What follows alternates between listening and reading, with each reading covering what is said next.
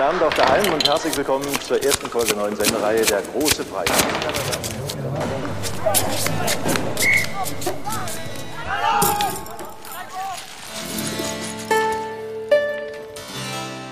Erstmal müssen wir jetzt die Pest. Erstmal kommt jetzt die Pest. So. Verdammt, einer meiner. Ah, Ein Mensch. ein Mönch fällt der Pest zu Opfer. Äh, ja, niemand ist sicher vor dieser Krankheit. Bei mir ist es nur ein. Schiffer.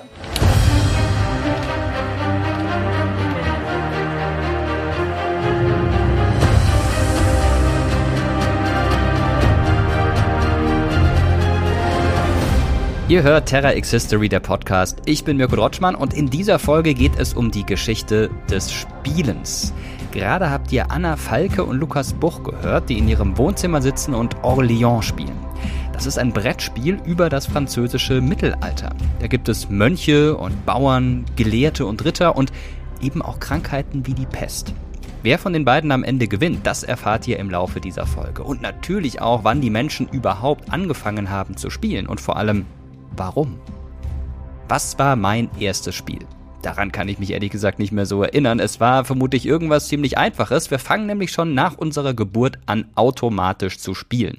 Vermutlich habe ich irgendein, ich weiß es nicht, Mobile angeguckt. Oder dann, als ich greifen konnte, mit einem Kochlöffel irgendwo draufgeschlagen, sehr zur Freude meiner Eltern. Also vermute ich jetzt einfach mal. Muss ich nochmal genau nachfragen, ehrlich gesagt.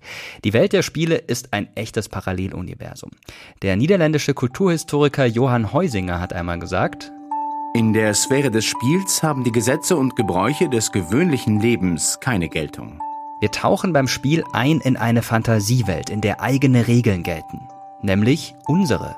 Angefangen vom gedankenverlorenen Kicken eines Kieselsteins, über das Drachen steigen lassen, bis hin zu Brettspielen wie Schach oder Computerspielen wie Minecraft. Es gibt so viele Möglichkeiten zu spielen, dass ich hier unmöglich alle aufzählen kann. Ich habe früher besonders Brettspiele geliebt. Mensch, ärger dich nicht. Monopoly, Scotland Yard und okay, ich gebe es zu, ich war kein guter Verlierer. Im Gegenteil, ich bin regelmäßig ausgeflippt, wenn ich verloren habe und ich wollte unbedingt immer gewinnen. Ich habe nicht geschummelt, aber ich war vielleicht manchmal ein bisschen zu ehrgeizig. Und dann kamen irgendwann die 1990er Jahre und die ersten Computerspiele. Gut, die gab es natürlich schon früher, aber in den 1990er Jahren wurden sie so richtig populär, auch mit den Computern, die man zu Hause stehen hatte. Und dann habe ich klassische Brettspiele eher auf dem Rechner gespielt. Tatsächlich war mein erstes Videospiel Schach. Damit habe ich Stunden verbracht. Aber was fasziniert uns Menschen eigentlich so sehr am Spiel? Haben wir vor 4000 Jahren auch schon gespielt? Und hat das Spielen überhaupt einen tieferen Sinn? Der schon zitierte Kulturhistoriker Johann Heusinger hat 1938 ein Buch veröffentlicht mit dem Namen Homo Ludens und er schreibt dazu folgendes. Spiel ist älter als Kultur. Heusinger stellt mit seinem Buch unser Menschheitsbild auf den Kopf. Heusingers gelehrte Zeitgenossen gingen damals davon aus, der Mensch sei ein rationales, wirtschaftlich denkendes Wesen, ein Homo economicus. Jeder Mensch wolle seinen Nutzen maximieren. Und was der Mensch tue, habe immer einen Zweck. Aber Heusinger sagte, stimmt gar nicht, alles Quatsch. Die menschliche Kultur, also Kunst, Literatur, Politik oder Wissenschaft, basiere im Prinzip auf dem Spiel. Das Spiel habe zwar immer einen Sinn, aber nicht immer unbedingt auch einen Zweck. Wobei das, was Heusinger schreibt, natürlich auch für Erwachsene gilt. Das Kind und das Tier spielen, weil sie Vergnügen daran haben. Und daran eben liegt ihre Freiheit. Das Spiel ist für Heusinger also die Basis von allem. Zum Spielen braucht es wenig. Manchmal reicht ein Stock oder ein Kieselstein. Wir falten Papierflieger und lassen sie durch die Luft segeln. Wir malen mit Kreide Kästchen auf den Bürgersteig und spielen Himmel und Hölle. Wir buddeln Löcher im Sandkasten und spielen Fangen oder Verstecken. Jedes Mal aber tauchen wir in eine vollkommen andere Welt. Den antiken Griechen war dieses zweckfreie Spielen ein Graus. Ihnen ging es vor allem darum, Kinder durch das Spiel zu erziehen. Platon sagt, Ich behaupte also, dass in allen Staaten allgemeine Unwissenheit herrscht darüber, dass die Spiele von ganz entscheidender Bedeutung sind. Nämlich um aus Kindern und Jugendlichen gute Staatsbürger zu machen. Der griechische Philosoph Platon ist überzeugt, das Spiel ist wichtig, damit schon Kinder lernen, sich an Regeln zu halten. Er fordert das um 375 vor Christus in seiner politischen Denkschrift Politeia. Nur so würden sie sich später als Erwachsene auch an Regeln halten. Aristoteles, ein Schüler Platons, sieht das schon ein bisschen lockerer. Das Spiel ist zur Erholung da und die Erholung muss angenehm sein. Sie ist ein Heilmittel gegen die Schmerzen der Anstrengung. Und ähnlich war es auch in der römischen Antike. Da wurde das Volk mit panem et circensis, also Brot und Spielen, bei Laune gehalten. Für die römische Gesellschaft bildete das Spiel praktisch eine Existenzgrundlage. Genauso wie das Brot. Noch heute zeugen die vielen Ruinen der Amphitheater im ehemaligen römischen Reich von dieser Bedeutung. Wenn wir vom Spiel der antiken Römer reden, dann sind damit natürlich Gladiatorenkämpfe oder Spiele gemeint, die zur Volksbelustigung damals zum Beispiel im Kolosseum in Rom veranstaltet wurden. Im antiken Griechenland gab es etwa ab 776 vor Christus die Olympischen Spiele, die wie heute alle vier Jahre stattfanden und ein ganz besonderes sportliches Ereignis darstellten. Aber die haben mit dem Spiel, wie wir es hier in dieser Podcast-Folge verstehen, eigentlich nur am Rande zu tun.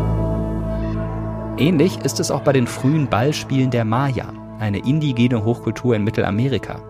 Jetzt könnte man denken, aha, Ballspiel, also der Vorläufer vielleicht von Basketball, aber die Ballspiele der Maya hatten mit Sport oder gar Spaß überhaupt nichts zu tun. Mehr als 500 Ballspielplätze haben Archäologen auf der mexikanischen Halbinsel Yucatan gefunden. Die sind über 3000 Jahre alt. Kiloschwere Bälle aus Kautschuk mussten durch hochhängende vertikale Steinringe buxiert werden. Die Bälle durften dabei nie den Boden berühren. Die Spiele waren aber nicht zur Belustigung da, sie hatten tatsächlich religiösen Charakter. Am Ende wurde die unterlegene Mannschaft oft getötet und den Göttern geopfert. Alles Spiel ist zunächst und vor allem freies Handeln. Befohlenes Spiel ist kein Spiel mehr. Generationen von Forschern haben versucht zu definieren, was denn nun eigentlich unter Spiel zu verstehen ist. Inzwischen gibt es sogar eine Wissenschaft, die sich damit beschäftigt, nämlich die sogenannte Ludologie. Jens Junge ist Direktor des gleichnamigen Instituts in Berlin und Spielewissenschaftler. Eine vergleichsweise junge Wissenschaft weil Spiel oft eben immer nur als Kinderkram angesehen wurde oder als Zeitverschwendung. Also im Mittelalter hat die Kirche auch das Spielen ja lange verteufelt. Und es ist immer so wieder so ein Kulturwettkampf da gewesen, weil Spiel natürlich einlädt, auch Dinge anders zu denken, humorvoll zu sehen, andere Perspektiven einzunehmen. Und wenn es da halt irgendwelche Missionare gibt, die einfach immer nur eine absolute Wahrheit im Kopf haben, dann ist das Spiel für die natürlich auch eine Gefahr. Ähnlich wie Johann Heusinger ist auch Jens Junge davon überzeugt, erst das Spiel macht den Menschen zum Menschen. Also die ganze Kindheits- und Menschheitsentwicklungsgeschichte fängt eben mit einem intensiven Ausprobieren, Simulieren, mit einem Spielprozess überhaupt nur an. Wir brauchen die Freiheit, wir brauchen die Entspannung, wir brauchen Spaß, wir brauchen Freude, um etwas tun zu können. Da sind wir nicht nur auf das Materielle oder auf das Finanzielle auch ausrichtbar. Das schafft kein Mensch.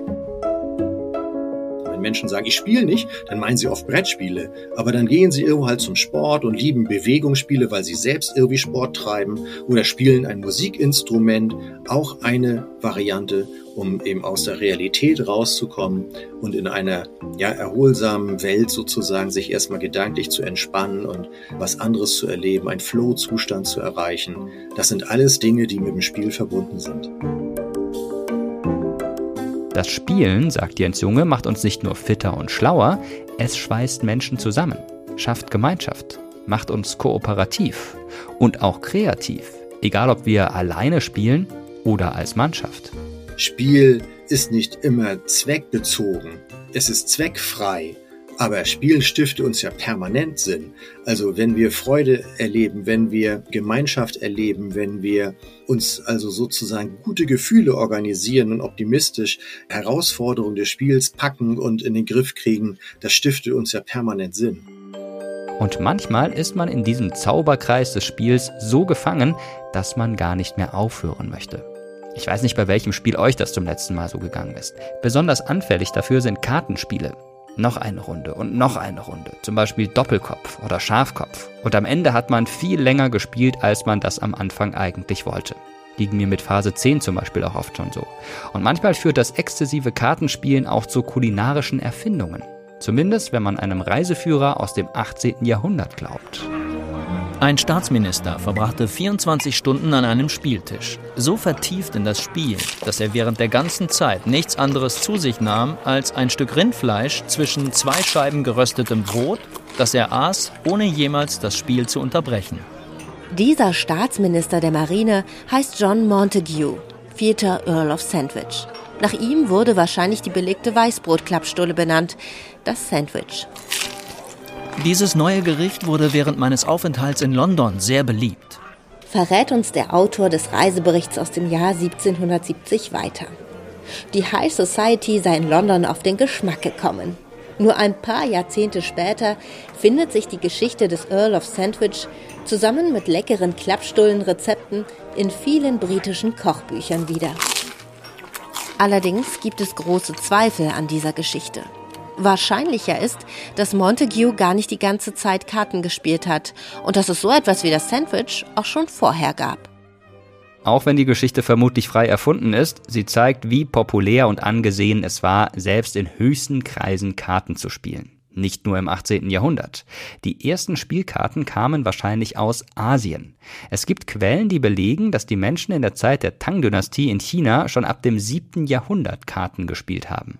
Nach Europa gelangt sind die ersten Kartenspiele wohl erst im 14. Jahrhundert. Wahrscheinlich über Handelswege aus dem vorderen Orient nach Italien. Das Besondere, Spielkarten sind aus Papier. Die ersten Papiermanufakturen gab es zwar schon im 12. Jahrhundert in Cordoba, Sevilla und Valencia im heutigen Spanien, aber an die Herstellung von Spielkarten hat damals noch niemand gedacht. Papier war teuer und zeitaufwendig herzustellen. Es waren dann die Verkäufer von Spielkarten, die diesen Industriezweig in Europa mit vorangetrieben haben. Spielkarten wurden dadurch billiger und das Kartenspiel im spätmittelalterlichen Europa über alle Stände hinweg immer beliebter. Das weltweit älteste erhaltene Kartenspiel wurde 1430 in Süddeutschland gefertigt, das sogenannte Stuttgarter Kartenspiel. 49 der ursprünglich 52 Karten sind heute noch erhalten und werden im Landesmuseum Württemberg ausgestellt.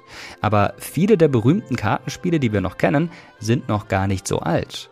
Skat wurde zum Beispiel 1813 in Altenburg in Thüringen erfunden. Doppelkopf ist wahrscheinlich eine Variante des Schafkopfspiels, das aus Süddeutschland kommt. Und dieses Spiel hat sich wahrscheinlich wiederum aus dem Spanischen Lombre entwickelt. Ihr seht also, es ist fast unmöglich zu sagen, wer genau wann welches Spiel erfunden hat, weil die Menschen ständig bekannte Spiele verändert und weiterentwickelt haben. Und das gilt natürlich auch für die Spielregeln. Sie werden zwischen denen, die gemeinsam spielen, immer wieder neu ausgehandelt. Bestes Beispiel ist Doppelkopf. Sticht die erste Herz 10 oder die zweite? Ist das mal geklärt, sollte sich jeder an die Regeln halten. Ansonsten gilt er als Spielverderber, schreibt der niederländische Kulturhistoriker Johann Heusinger. Der Spieler, der sich den Regeln widersetzt und sich ihnen entzieht, ist ein Spielverderber. Der Spielverderber ist etwas ganz anderes als der Falschspieler, dieser stellt sich so, als spiele er das Spiel und erkennt dem Scheine nach den Zauberkreis des Spiels immer noch an. Ihm vergibt die Spielgemeinschaft seine Sünde leichter als dem Spielverderber, denn dieser zertrümmert ihre Welt selbst. Schon wieder Steuern. Und diesmal bei B, das heißt, sie sind jetzt teurer. Jetzt muss man pro zwei Plättchen muss man einbezahlen. Okay. Gut, dass ich nur eins habe. Ja. 5. Ja, jetzt muss ich irgendwie mal was mit den ganzen Händlern anfangen, die ich habe. Das ist ein Problem. Das mache ich auf jeden Fall. Ja, das läuft nicht so gut. Wir reisen ins französische Mittelalter, genauer gesagt in die Stadt Orléans und seine Umgebung. Es ist ein sogenanntes Backbuilding-Spiel. Das heißt, wir haben Plättchen, auf denen eben die verschiedenen Stände abgebildet sind und die tun wir immer in unseren Beutel in unser Säckchen hinein und ziehen sie dann daraus in jedem Spielzug. Und in dem Spiel versuchen wir, möglichst viele Siegespunkte zu erlangen, etwas, was wir in Brettspielen so häufig tun. Und um diese zu erlangen, müssen wir die verschiedenen Personen der mittelalterlichen Ständegesellschaft möglichst effektiv einsetzen und in unser Gefolge integrieren. Mein Name ist Lukas Boch, ich bin wissenschaftlicher Mitarbeiter an der Universität Münster und promoviere dort über das Mittelalter im modernen Brettspiel. Ich bin Anna Falke, promoviere auch an der Uni Münster. Und zusammen haben wir eben 2020 das Projekt Board Game Historian gegründet, wo wir uns aus einer wissenschaftlichen Sicht mit allen Arten von analogen Spielen, also Brettspielen, Kartenspielen, Rollenspielen etc. auseinandersetzen. Und unser Ziel ist im Endeffekt, analoge Spiele genauso wie andere kulturelle Güter wie Romane digitale Spiele oder Filme in den Fokus der Öffentlichkeit zu rücken. Man muss auch sagen, dass Brettspiele momentan einen richtigen Boom erleben, dass die Zahlen in der Branche, also die Verkaufszahlen, aber auch die Zahl an neuen Spielen, die jährlich erscheinen, am Steigen sind, weil Brettspiele momentan beliebter sind denn je zuvor. Deutschland als Brettspielnation. Ich habe jetzt mittlerweile schon vier Kontore. Ich hole mal wieder einen Ritter. Und Ritter sind auch wichtig. Das heißt, ich darf jetzt sechs Leute ziehen. Ja, aber erstmal stirbt jetzt jemand. Erstmal stirbt jetzt einer, ja. Und bei mir ist es mein Ritter. Es ist schon wieder ein Mönch. Es ist Oh, einfach zum Kotzen. Ich habe jetzt schon zwei Mönche an die Pest verloren. Brettspiele haben eine lange Geschichte. Sie sind deutlich älter als das Kartenspiel. Und zu den ältesten Brettspielen gehört sicher Schach. Vermutlich wurde es schon im 6. oder 7. Jahrhundert in Indien oder Persien erfunden und hat sich von dort aus in der ganzen Welt verbreitet. Wir schreiben das Jahr 1283. Der kastilische König Alfons X., auch genannt der Weise, hält endlich ein dickes Buch in seinen Händen, das er in Auftrag gegeben hat. Das Libro de Ajedrez, Dados et Tablas, das Buch des Schachspiels, des Würfelns und der Brettspiele. Das Spielebuch ist eine Übersetzung aus dem Arabischen. Zum ersten Mal sind darin die Regeln vieler Brett- und Würfelspiele auch aus dem arabischen Raum zusammengefasst. Es ist das erste Buch dieser Art in Europa. Ein Großteil ist dem Schach gewidmet. Schach, das Spiel der Könige, ist im Mittelalter in Europa sehr populär. Aber Strategiespiele gibt es schon viel länger. Eines der ältesten ist das ägyptische Spiel Senet. Ziel des Spieles ist es, alle Steine über die Ziellinie zu bringen. Das Jahr 3500 vor Christus. Im alten Ägypten sitzen zwei Frauen an einem kleinen Tisch. Zwischen ihnen ein Spielbrett aus Holz, das in Quadrate unterteilt ist. Auf den Spielfeldern verschiedene Symbole. Es gibt elf Spielfiguren. Pro Zug kann jeder einmal würfeln und einen Spielstein seiner Wahl bewegen. Im Spiel geht es um eine Reise durch die Unterwelt. Wer am Ende gewinnt, kommt in das ägyptische Jenseits. Nach welchen Regeln Senet gespielt wurde, dazu gibt es kaum Quellen. Die Spielregeln, die wir hier zitiert haben, stammen vom Staatlichen Museum für ägyptische Kunst in München und sind rein fiktiv. So könnten die alten Ägypter es gespielt haben. Oder aber auch ganz anders. Was wir aber wissen ist, dass sich die Menschen schon im Altertum die Zeit mit Spielen vertrieben haben. Aber wie die Regeln der einzelnen Spiele damals aussahen, ist nur selten überliefert. Und genau darüber spreche ich jetzt mit Ulrich Schädler. Er ist Archäologe und Spielehistoriker und war viele Jahre Direktor des Schweizer Spielemuseums. Hallo Ulrich, grüß dich. Hallo. Wenn man heute zocken will, dann geht man an die Playstation oder holt sich eine andere tragbare Konsole raus, man begibt sich an den PC. Früher war das ein bisschen anders. Wie muss man sich das vorstellen? Wie haben die Menschen in der Frühgeschichte, ja, gezockt ist vielleicht das falsche Wort, wie haben sie gespielt? Zunächst mal muss man sagen, dass auch heute noch viele Menschen, äh, sogar immer mehr in den letzten Jahren, wieder in Anführungsstrichen normale Brettspiele spielen. Es war ja gerade wieder die Spielemesse in Essen, auf der wieder Hunderte von Neuerscheinungen präsentiert wurden und äh, 200.000 Besucher ungefähr da waren. Also die Leute spielen äh, nicht nur Videospiele oder Computerspiele. Wann genau das angefangen hat, ist natürlich schwer zu sagen, weil wir ja uns fragen müssen, welche Quellen benötigen wir, um darüber überhaupt etwas zu wissen. Wenn zum Beispiel in der Steinzeit zwei Leute äh, beschlossen haben, sie werfen jetzt äh, nach dem Essen ihre Knochen gegen einen Baum und wer den Baum als erster trifft, hat gewonnen, dann ist das ein Spiel natürlich, aber das werden wir nie archäologisch oder sonst wie herausbekommen. Sowas findet man ja dann nicht. Ne? Also man muss gucken, was kann es überhaupt an Quellen geben. Und von archäologischer Seite ist man immer dann einigermaßen äh, zumindest auf Nummer sicher oder zufrieden, wenn man konkrete Objekte hat, die man mit Spielen in Verbindung bringen kann. Also ein Spielbrett, Würfel oder Spielsteine, also kleine Objekte, für die man eigentlich keine andere Erklärung findet, als dass es Spielsteine sind. Und das geht eben im vierten Jahrtausend vor Christus, ungefähr 3500, sagen wir mal, vor Christus in Ägypten los. Da ist das älteste Spielbrett in El Mahasna gefunden worden. Das hat oben drauf drei mal sechs, also Linien, die drei mal sechs Felder bilden. Und man hat eigentlich keine andere Erklärung für diese Feldereinteilung auf so einer Steinplatte, als dass das wohl ein Spielbrett ist. Und damit wären wir beim Ursprung der Brettspiele. Also natürlich alle Spiele, die kein Material benötigen, sagen wir äh, Verstecken zum Beispiel, nicht? Also es gibt ja viele Spiele, wofür man nur Spieler braucht, aber kein Material. Über die kann man natürlich auf diese Art und Weise überhaupt nichts rausfinden. Da ist man dann darauf angewiesen, dass es entweder Schriftquellen gibt, also irgendwer in der Antike müsste dazu etwas geschrieben haben, das überliefert ist. Oder aber solche Spiele können auch dargestellt sein, äh, zum Beispiel auf Wandmalereien oder so, oder äh, auf Mosaiken oder als Skulpturen oder als Relief. Also da haben wir natürlich auch, vor allen Dingen aus römischer Zeit, aber schon auch im alten Ägypten gibt es da Darstellungen. Sie finden dann so, sagen wir mal, ein antikes Brettspiel, da sind vielleicht sogar ein paar Spielfiguren, die noch nebendran liegen. Woher wissen Sie denn, wie das damals funktioniert hat, wie die Regeln waren? Da ist ja nicht unbedingt immer eine Anleitung mit beigefügt. Ja, nicht unbedingt immer ist sogar noch übertrieben, eigentlich nie. Nicht? Es ist nie eine Anleitung dabei. Und im Grunde genommen muss man sagen, man kann es auch nicht wirklich mehr herausfinden. Also wenn die Spielregeln nicht dabei sind, können Sie noch nicht mal, wenn das Spielmaterial vollständig da ist, genau wissen, wie das Spiel gespielt wurde. Bei historischen Spielen, antiken Spielen machen wir das dann so, dass man sich das Material anguckt, wie sieht das Spielbrett aus, wie viele Spielsteine sind da dabei, sind da Würfel dabei oder nicht. Dann guckt man, ob es dazu bei den antiken Autoren eine Beschreibung gibt oder irgendeinen Hinweis gibt. Und letztlich müssen wir Vergleiche anstellen mit Spielen, die wir besser kennen. Ja, also wenn wir Spielmaterial haben, das gibt es eben zum Beispiel aus dem antiken Rom, dass man Spielbretter hat und äh, entsprechende Beschreibungen eines Spiels, das die Römer das Zwölf-Punkte-Spiel genannt haben.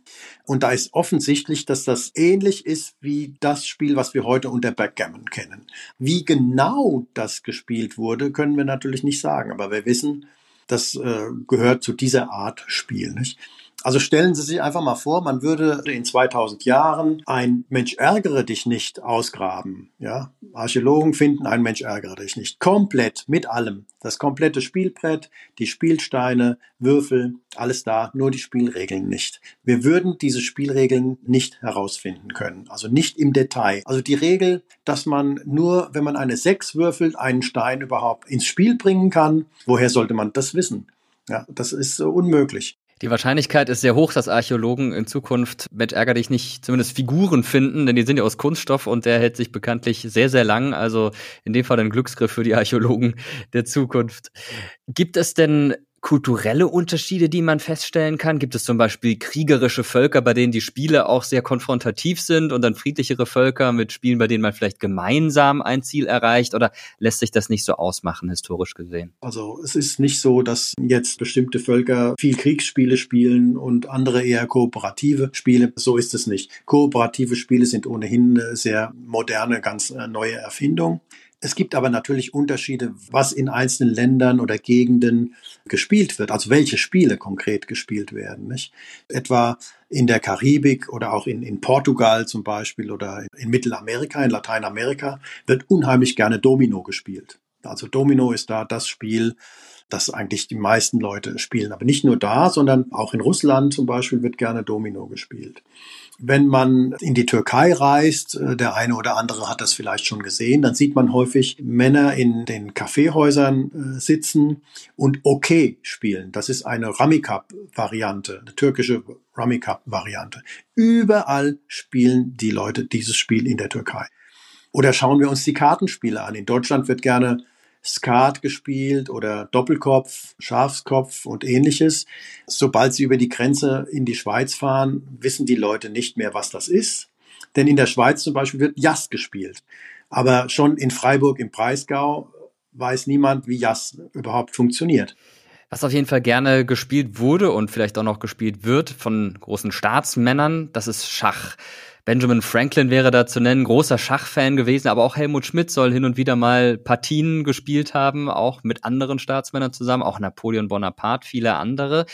Gibt es denn auch Ereignisse in der Geschichte, bei denen man weiß, dass Spiele, vielleicht Schachspiele, den Lauf der Dinge ein Stück weit beeinflusst haben, weil zum Beispiel wichtige Staatsmänner gegeneinander gespielt haben? Da gibt es zum Beispiel eine Episode, die in Spanien spielt, im mittelalterlichen Spanien, ja, wo wirklich äh, bei der Belagerung durch König Alfons den Sechsten von der Stadt Sevilla der Vorschlag gemacht wurde, anstatt jetzt da die Stadt lange zu belagern. Die Stadt war ja arabisch damals noch.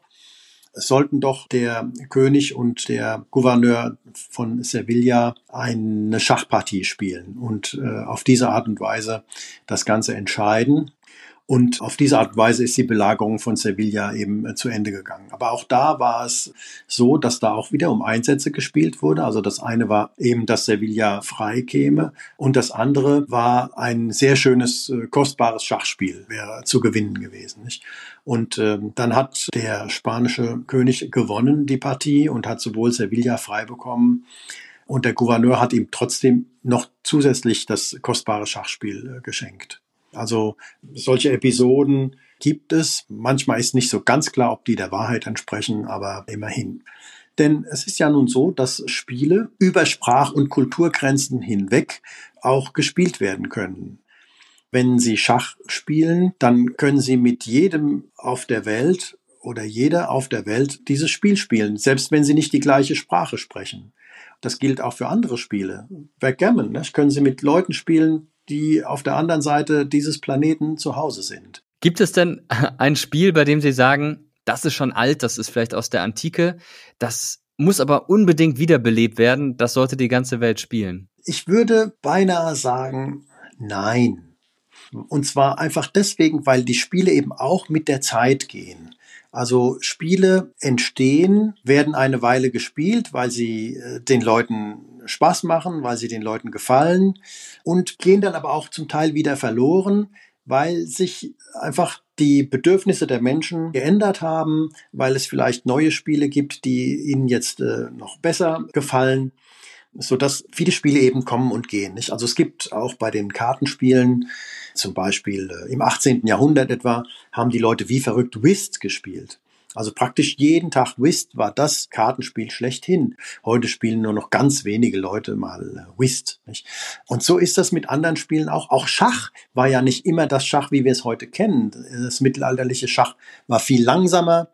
Deswegen hat man dann also schon im Mittelalter hatten die Leute zum Teil da Probleme gehabt und haben gesagt, ja, das dauert so lange, so ein Schachspiel. Und deswegen hat man dann Ende des 15. Äh, Jahrhunderts in Spanien neue Regeln erfunden, die das viel dynamischer gemacht haben. Also die haben das Spiel dann entsprechend schneller gemacht. Deswegen ist auch das Backgammon, das es schon im Prinzip seit langem gibt, aber erst im späten 18. Jahrhundert, im frühen 19. Jahrhundert dann wirklich beliebt äh, geworden, weil es dann der Mentalität der Menschen besser entsprochen hat und vorher eben nicht so. Also ein eklatanter Fall zum Beispiel ist das Spiel Glocke und Hammer oder Hammer und Glocke.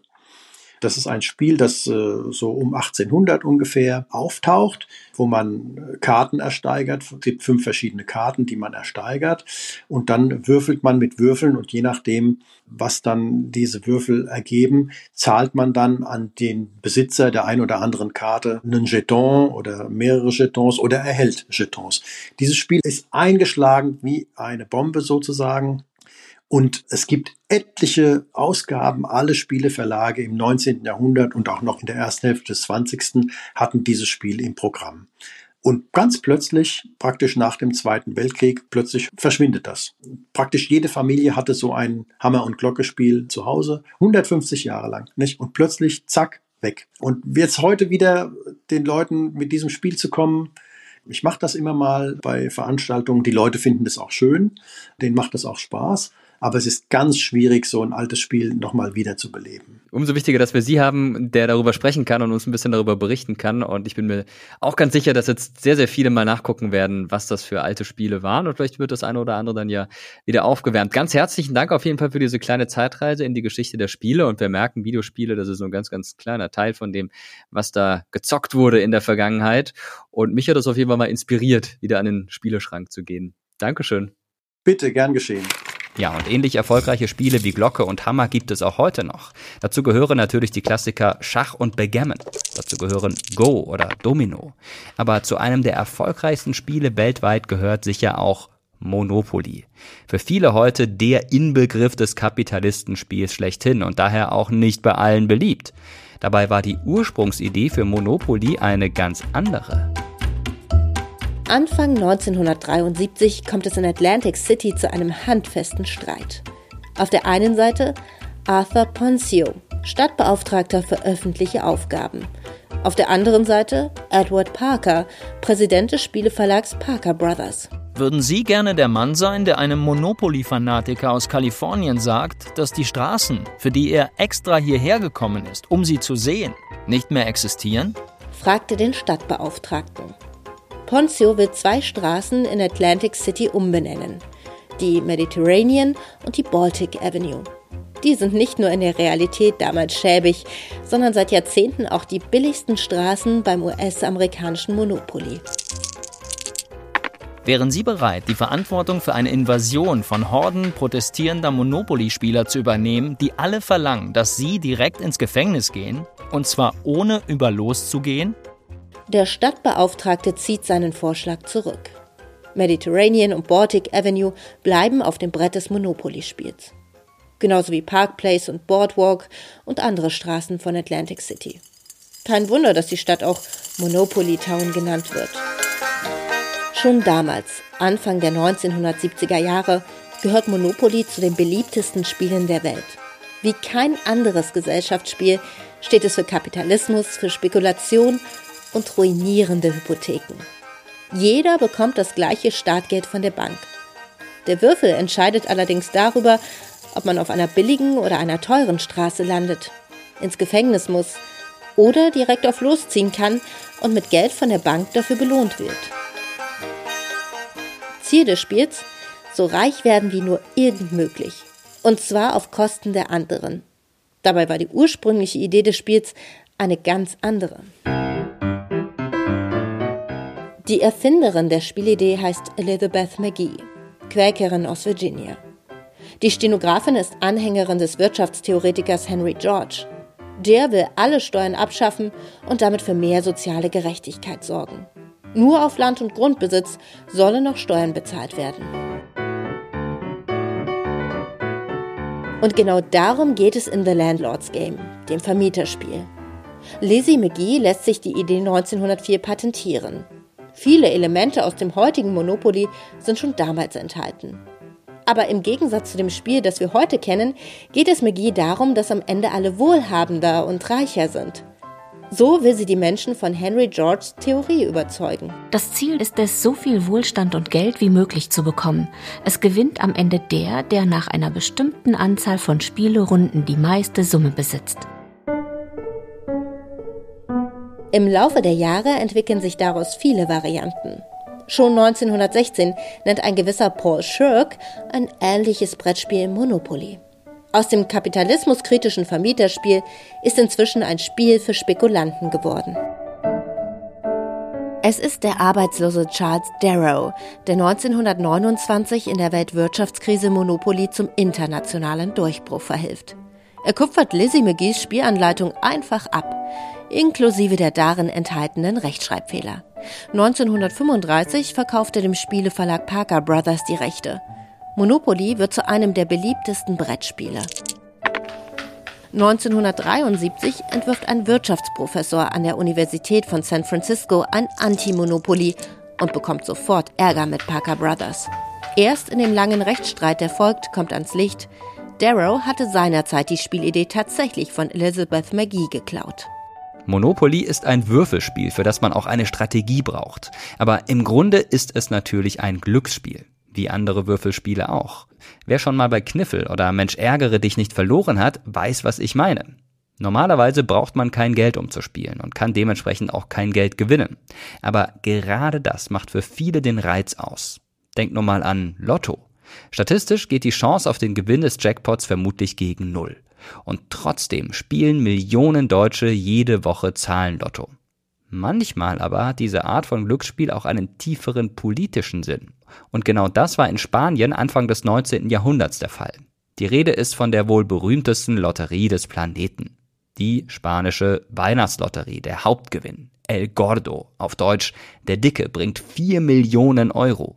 Die Spanier sind deshalb wochenlang im kollektiven Lotteriefieber. Die Geburtsstunde dieser staatlichen Tombola war am 18. Dezember 1812. Número 52.028. Premiado con 60.000 euros en cada serie. Am 22. Dezember um 8 Uhr morgens beginnt im Madrider Teatro Real alljährlich das Spektakel. Eine große Metalltrommel wird mit tausenden Loskugeln befüllt, eine kleinere mit Kugeln für die dazugehörigen Preise. Schülerinnen und Schüler des Colegio San Ildefonso in Madrid ziehen die Lose und singen wie schon vor 200 Jahren Gewinnzahlen und Preise. Ein ganzes Los kostet 200 Euro. Üblich ist es, sich die Kosten zu teilen und nur ein Zehntel Los zu kaufen. Fast ganz Spanien ist Anfang des 19. Jahrhunderts von Napoleons Truppen besetzt. Das spanische Volk wehrt sich gegen die französischen Unterdrücker. Die spanische Nationalregierung befindet sich zu der Zeit im Exil im andalusischen Cadiz und sie braucht dringend Geld. Denn der Kampf gegen Napoleon und seine Truppen ist teuer. Der damalige Kolonialminister González Cavajal hat nun eine glänzende Idee. Eine neue Lotterie muss her. Um die Staatseinnahmen zu erhöhen, ohne dass die Steuerzahler darunter zusammenbrechen. Die erste Ziehung findet am 18. Dezember 1812 statt. Sie gilt als die Geburtsstunde der spanischen Weihnachtslotterie. Inzwischen erfolgt die Auslosung jedes Jahr am 22. Dezember öffentlich und wird live im Fernsehen übertragen.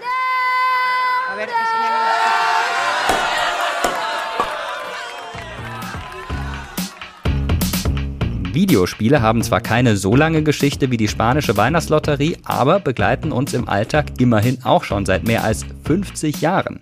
Mehr als 6 Milliarden Euro Umsatz machte die Computerspielbranche in Deutschland allein 2022. Etwa die Hälfte der Menschen spielen hier bei uns ab und zu digital. Besonders beliebt ist Sport, wie etwa das FIFA-Fußballspiel. Mittlerweile ist der Computerspielemarkt aber kaum mehr zu überblicken. Eines der frühesten Computerspiele ist Space War, entwickelt 1961 von Steve Russell am Massachusetts Institute of Technology. Im Spiel gibt es zwei Spieler, die jeweils ein Raumschiff steuern und versuchen, das gegnerische Raumschiff abzuschießen.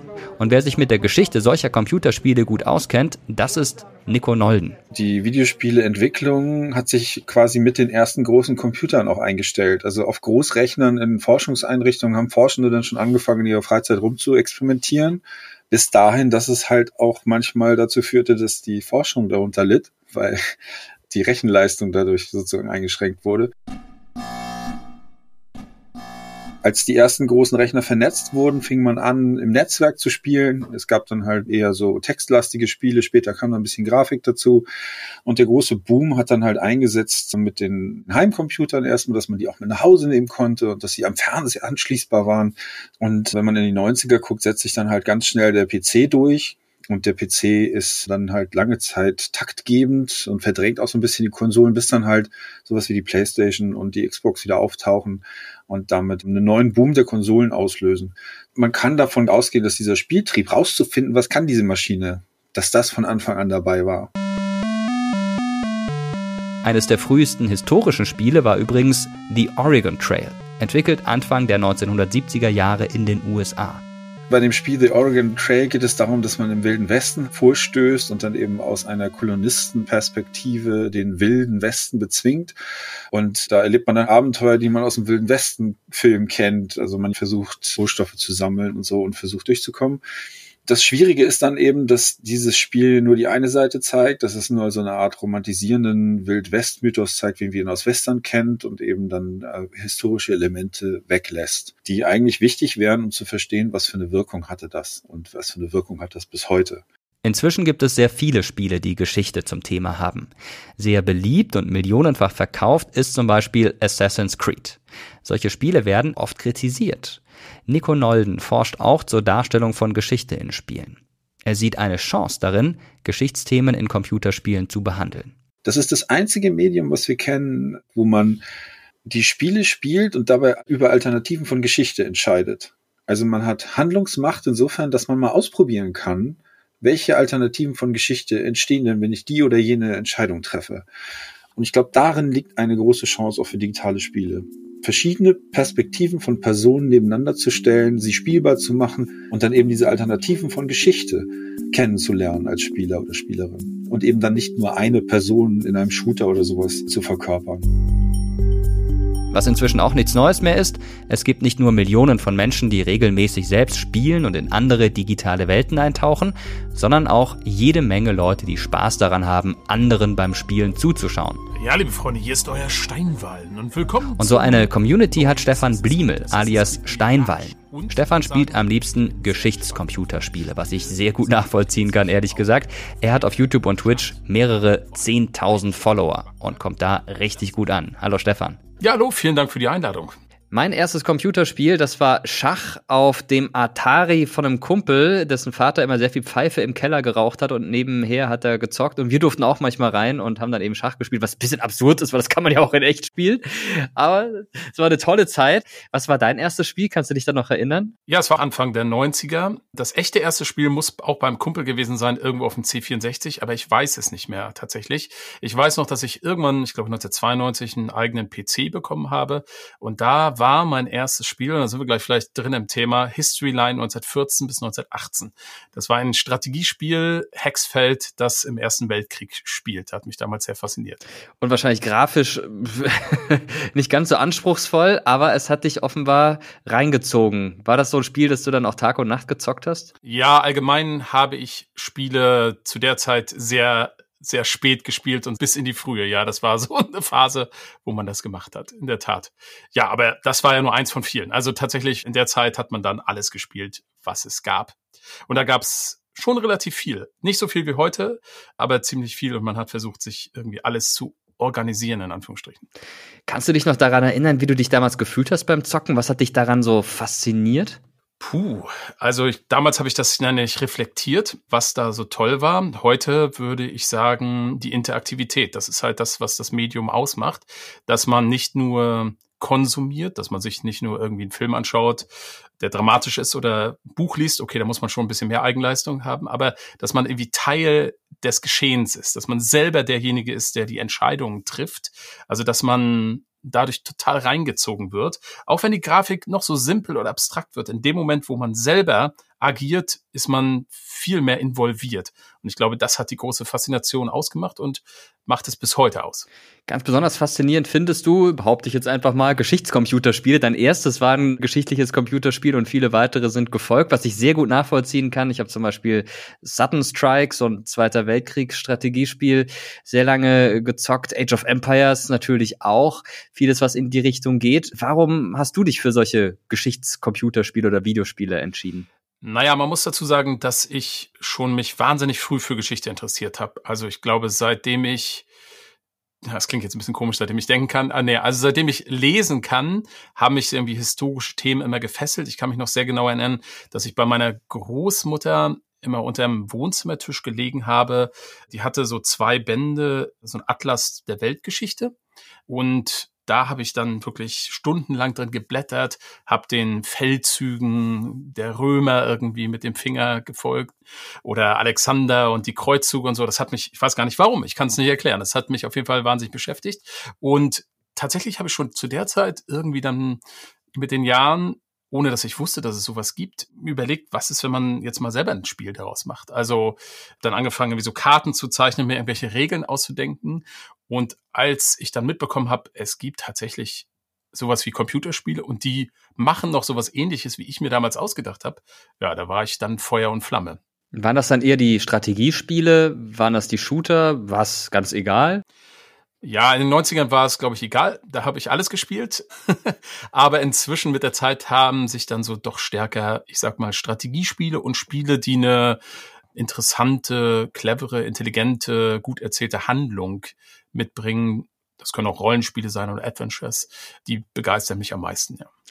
Assassin's Creed haben wir mal für YouTube so ein bisschen auseinandergenommen und geguckt, welche historischen Hintergründe es gibt. Und ich war sehr erstaunt, wie detailgenau das zum Teil ist. Zum Teil ist auch ausgedacht, klar, aber da gibt's ja doch viel historische Tiefe. Was ist für dich so das Topspiel, bei dem du sagst, also besser geht's eigentlich gar nicht, wenn es um das Zusammenspiel Geschichte und Zocken geht? Ah, das ist eine ganz miese Frage, weil ich natürlich häufig so eine Frage gestellt bekomme mit, was ist dein Lieblingsspiel? Und ich winde mich immer raus, weil ich es nie beantworten kann. Ich finde, jedes Spiel setzt immer einen anderen Akzent. Und gerade bei Spielen, die sich mit Geschichte beschäftigen, sehe ich, wenn ich jetzt mal ein bisschen gleich mal strukturell sprechen darf, so drei Richtungen, in die Games versuchen zu gehen oder was, was ihre Stärke ist vielleicht. Einmal so die Darstellung der äußeren Welt, der materiellen Welt. Da würde ich so ein Spiel wie Assassin's Creed schon sehr oder so eine Reihe sehr vorne sehen, weil die sich wirklich wahnsinnig Mühe geben, diese alten Städte und so wieder zum Leben zu erwecken, so originalgetreu wie möglich. Das, was man dann im Spiel dort macht, ist ziemlich absurd und die Geschichte, die sie erzählen, ist auch völlig absurd. Aber das ist halt da so ein Aspekt. Dann gibt es Spiele, die versuchen einfach eine kleine Geschichte zu erzählen über eine bestimmte Zeit. Da fällt mir ganz spontan ein, habe ich vor Jahr oder so gespielt, Gerda A Flame in Winter. Ein ganz kleines Indie-Spiel, ein Grafik-Adventure, das spielt in Dänemark 1944, noch während der deutschen Besatzung. Man spielt es ein Mädchen, das einen deutschen Vater hat und eine dänische Mutter und die hat einen Freund, der in, im Widerstand ist. Und in diesem Spannungsfeld erzählt dieses Spiel einfach eine kleine Geschichte. Das ist sehr abstrakt durchaus teilweise dargestellt, spielerisch jetzt auch nicht so faszinierend, aber uns wird gut recherchiert, glaube ich, einfach ja so ein so, ein, so eine Miniatur präsentiert aus einer Zeit, die uns eigentlich fremd ist und wir kommen der plötzlich ganz nah. Und dann gibt's so Spiele, so ich sag mal Strategiespiele, die sehr komplex sind, wo es dann eher so um Strukturen geht, um Fragen, ja, was sind eigentlich so politische, geopolitische Hintergründe, warum sind Dinge so geschehen, wie sie geschehen sind. Da würde ich ganz vorne sehen, so Spiele von Paradox, also zum Beispiel Crusader Kings 3, was im Mittelalter spielt, oder Europa Universalis 4 in der frühen Neuzeit solche Spiele. Sind schwer reinzufinden, aber haben eine unglaubliche Faszination. Also du siehst, es ist mir unmöglich, mich da irgendwo festzulegen. Jetzt denke ich auch zurück an meine Jugend, an meine Kindheit. Da war es so, ich hatte am Anfang keinen so richtig guten Computer und war deshalb öfter bei Freunden und saß da nebendran, während die gezockt haben. Das fand ich ehrlich gesagt nicht immer so spannend, weil das oft stundenlang ging.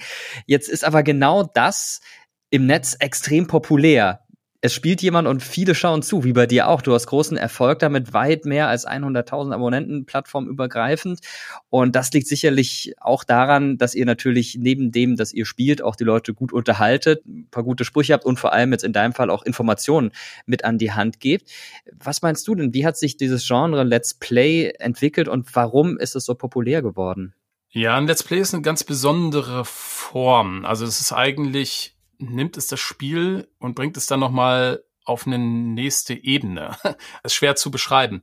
Der Punkt ist, man, es geht ja nicht nur um das Spiel. Es ist ja nicht nur so, dass die Zuschauer das Spiel sehen, was sie natürlich auch selber spielen könnten, sondern es kommt zum Zweiten das zu, was der Spielende, der Kommentierende, also der Let's Player mit diesem Spiel macht und wie er es kommentiert und moderiert. Da gibt es natürlich ganz unterschiedliche Arten, das zu tun, aber vielleicht kann man allgemein so sagen, dass also zumindest bei meinen Zuschauern, das ist, das ist, glaube ich, faszinierend ist, die Möglichkeit zu haben, in den Kopf eines anderen gewissermaßen zu gucken, was der jetzt in dem Moment gerade denkt, warum er Dinge so macht und wie er das jetzt so wahrnimmt. Und daraus ergibt sich, naja, dann im besten Falle sowas wie eine Art Live-Performance, die aus dem Spiel quasi was Neues macht, was einfach nicht durch dasselbe eigene Spielen zu erreichen ist. Klar, spielt man das Spiel und hat selber Spaß, aber das ist einfach dann nochmal was komplett anderes. Und dann kommen jetzt noch ein paar Aspekte hinzu, die das noch interessanter machen können.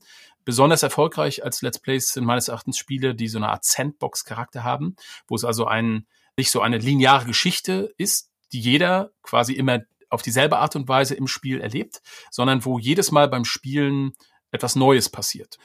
Ich mache zum Beispiel gerne so Rollenspielansatz in meinen Strategiespielen. Das heißt, ich entscheide nicht, optimiert, so, ich sag mal, wie man Schach spielt, das Beste rauszuholen, sondern ich versuche mich in die Figuren oder in die Länder oder in die Zeiten hineinzuversetzen und meine Entscheidungen dementsprechend zu treffen. Die können auch manchmal schlecht sein. Aber daraus ergibt sich dann einfach eine interessante, einmalige Geschichte. Weißt du, wer dir da so zuschaut? Also bevor du es sagst, lass mich raten, 85 hm, bis 90 Prozent männlich. Ja, gut geschätzt. Ich glaube, es ist sogar noch mehr. Als ich angefangen habe, war es mal bei 98 Prozent, aber da waren es dann wirklich nur so, sag ich mal, Hardcore-Strategiespiele. Jetzt würde ich sagen, es ist, glaube ich, 95 Prozent männlich. Bis 90 Prozent auf Twitch oder im Streaming ist es ein bisschen, glaube ich, entspannter in der Hinsicht. Ja, das ist auch ein Mysterium. Ich glaube, es hängt weniger mit dem Thema als mit der Art der Spiele zusammen. So diese Strategiespiele sprechen offenbar wie stärker Männer an. Kann man jetzt psychologisieren. Ich habe darauf keine Antwort. Das zum einen und zum zweiten geht das natürlich das Spektrum schon von irgendwie Teenie bis 70, 80, so alles, was es gibt. Aber ich würde mal sagen, der der Peak der Zuschauer ist tatsächlich eher so mein Alter. Also ich würde sagen zwischen 35 und 45 tatsächlich. Hm, das ist ja gerade für die Plattform durchaus alt. Also YouTube und Twitch sind ja eher jüngere Plattformen, da sind die meisten Leute unter 30. Sind das auch Leute, die vielleicht auch schon eine ganze Weile dabei sind und dich begleiten und deshalb auch mit dir alt geworden sind? Ja, definitiv. Also das Phänomen erlebe ich definitiv. Ich kenne auch einige sehr gut schon zehn Jahre lang vielleicht. Und ja, die Plattform wächst mit. Also bei YouTube weiß ich es, bei Twitch weiß ich es jetzt nicht so genau. Also es ist genauso wie auch das ist interessant, weil es betrifft ja auch das Spielen selbst oder das Computerspielen selbst. Manchmal, oder ich habe so von Älteren so die Auffassung gehört, ja, Spielen, das ist ja was für Kinder. Und dementsprechend wurde früher zumindest auch Computerspielen häufig betrachtet. Aber dieses Phänomen ist zumindest in meiner Generation, die jetzt Anfang der 90er oder Ende der 80er das Gaming zum ersten Mal gespielt haben am Computer, das ist nicht eingetreten. Die haben das einfach mit ins Alter genommen oder mitgenommen. Viele haben nie damit aufgehört, weil auch dieses, diese Art ist es eben nicht einfach ein Kinderspiel, sondern es ist ein, ja, eine kulturelle Ausdrucksform, die ich wirklich gleichsetzen würde mit mit einer Vielfalt eines Films oder ähnlichem. Und dementsprechend ist auch dieses Medium erwachsener geworden, vielfältiger geworden. Und es gibt halt wirklich Themen und Anspruch und Niveau im Bereich Games, der sich absolut an Erwachsene richtet und an intelligente Menschen. Und dementsprechend wachsen die Spieler oder werden älter und dementsprechend werden auch die Zuschauer quasi mit mir älter in gewisser Weise. Ja, ist eigentlich auch ganz schön, wenn die Leute so dranbleiben und treu bleiben. Zum Schluss noch die Frage an dich. Wenn es jetzt jemanden gibt, der da neu einsteigen möchte und sagt, Mensch, jetzt, jetzt bin ich wirklich so motiviert, da mal ein Spiel zu spielen. Der Stefan, der hat mir jetzt viel Lust gemacht. Was ist dieses eine Spiel, das du einem zum Einstieg empfehlen würdest? Ich weiß, du hast gerade schon gesagt, es ist schwierig, sich da auf eins zu konzentrieren oder zu fokussieren. Aber fällt dir was ein? Wenn man jetzt eher so storylastige Spiele mag, wo einfach eine Geschichte erzählt wird, die ein bisschen spannend ist, dass alles nicht so kompliziert ist vielleicht, dann würde ich ein Spiel empfehlen, was kürzlich erschienen ist. Pentiment heißt das. Das ist ein Spiel, das spielt im Spätmittelalter, ist in so einer sehr schön stilisierten spätmittelalterlichen Grafik gehalten und erzählt so ein bisschen so eine Krimi-Geschichte im Stile von Im Name der Rose, wo man einen Mord aufklären muss. Und das führt aber sehr tief rein, so in spätmittelalterliche Gedankenwelten. Das ist sehr, sehr toll. Spielt man auch jetzt nicht so ewig, 10, 15 Stunden und hat eine ganz spannende Geschichte erlebt. Das kann ich empfehlen. Ja, und wenn man eher mal wirklich so in Strategiespiele hineinschnuppern will, die ein bisschen komplexer sind, die so zeitübergreifend sind, würde ich vielleicht einfach mal zu einem Civilization-Titel raten. Das finde ich ein ganz schöner Einstieg in so die Welt der Strategiespiele, historischen Strategiespiele. Fängt man von der Steinzeit gewissermaßen an mit einem kleinen Stamm und kann bis in die Moderne spielen. Am Anfang ist alles noch sehr einfach. Man entdeckt die Welt um sich herum. Das ist immer faszinierend. Und dann wird es langsam komplizierter und man kann da auch tolle Geschichten erleben. Das macht ihr aber bitte erst, wenn diese Podcast-Folge vorbei ist, auch wenn die Finger schon kribbeln. Danke dir für die Tipps. Das klingt alles sehr gut und ja, wir werden es weiter verfolgen, was du so machst. Dankeschön. Danke fürs Gespräch. Ich komme auf 120 Punkte. Ja, und ich auf 84. Das, das heißt, ist aber hier ein Erdrutschartiger Sieg ja. von mir. Ja, ich habe gewonnen. Und seid ihr auch Brettspiel-Junkies wie Lukas und Anna? Oder zockt ihr lieber Doppelkopf bis tief in die Nacht? Oder seid ihr eher videospielmäßig unterwegs? Schreibt uns gerne eure Gedanken zu dieser Folge und verratet uns vielleicht auch euer Lieblingsspiel. Gerne per Mail oder auf Terra X History bei Instagram oder aber ihr kommentiert im Community-Tab bei YouTube auf dem Kanal Mr. Wissen to Go Geschichte. Dort posten wir jedes Mal, wenn eine neue Folge erscheint und wir freuen uns natürlich sehr über Feedback. Das war Terra X History, der Podcast, und wir hoffen, dass ihr auch beim nächsten Mal wieder dabei seid. Dieser Podcast ist eine Produktion von Objektiv Media im Auftrag des ZDF. Die Autorinnen waren wie immer Janine Funke und Andrea Kart. Sie sind verantwortlich für Buch und Regie. Für die technische Umsetzung und Gestaltung verantwortlich ist Moritz Rastrup. Redaktion im ZDF hatten Anja Greulich, Ricarda Schlosshahn und Anastasia Duschitzkak. Ich bin Mirko Rotschmann und sage danke fürs Zuhören und bis zum nächsten Mal. Und jetzt gehe ich eine Runde zocken. Leider nicht, aber würde ich gern. Mit logischem Durchdenken der Dinge reicht der menschliche Geist nicht weit genug. Anstelle des alten Wortes alles ist Eitelkeit drängt sich dann vielleicht mit etwas positivem Klang ein Schluss auf. Alles ist Spiel.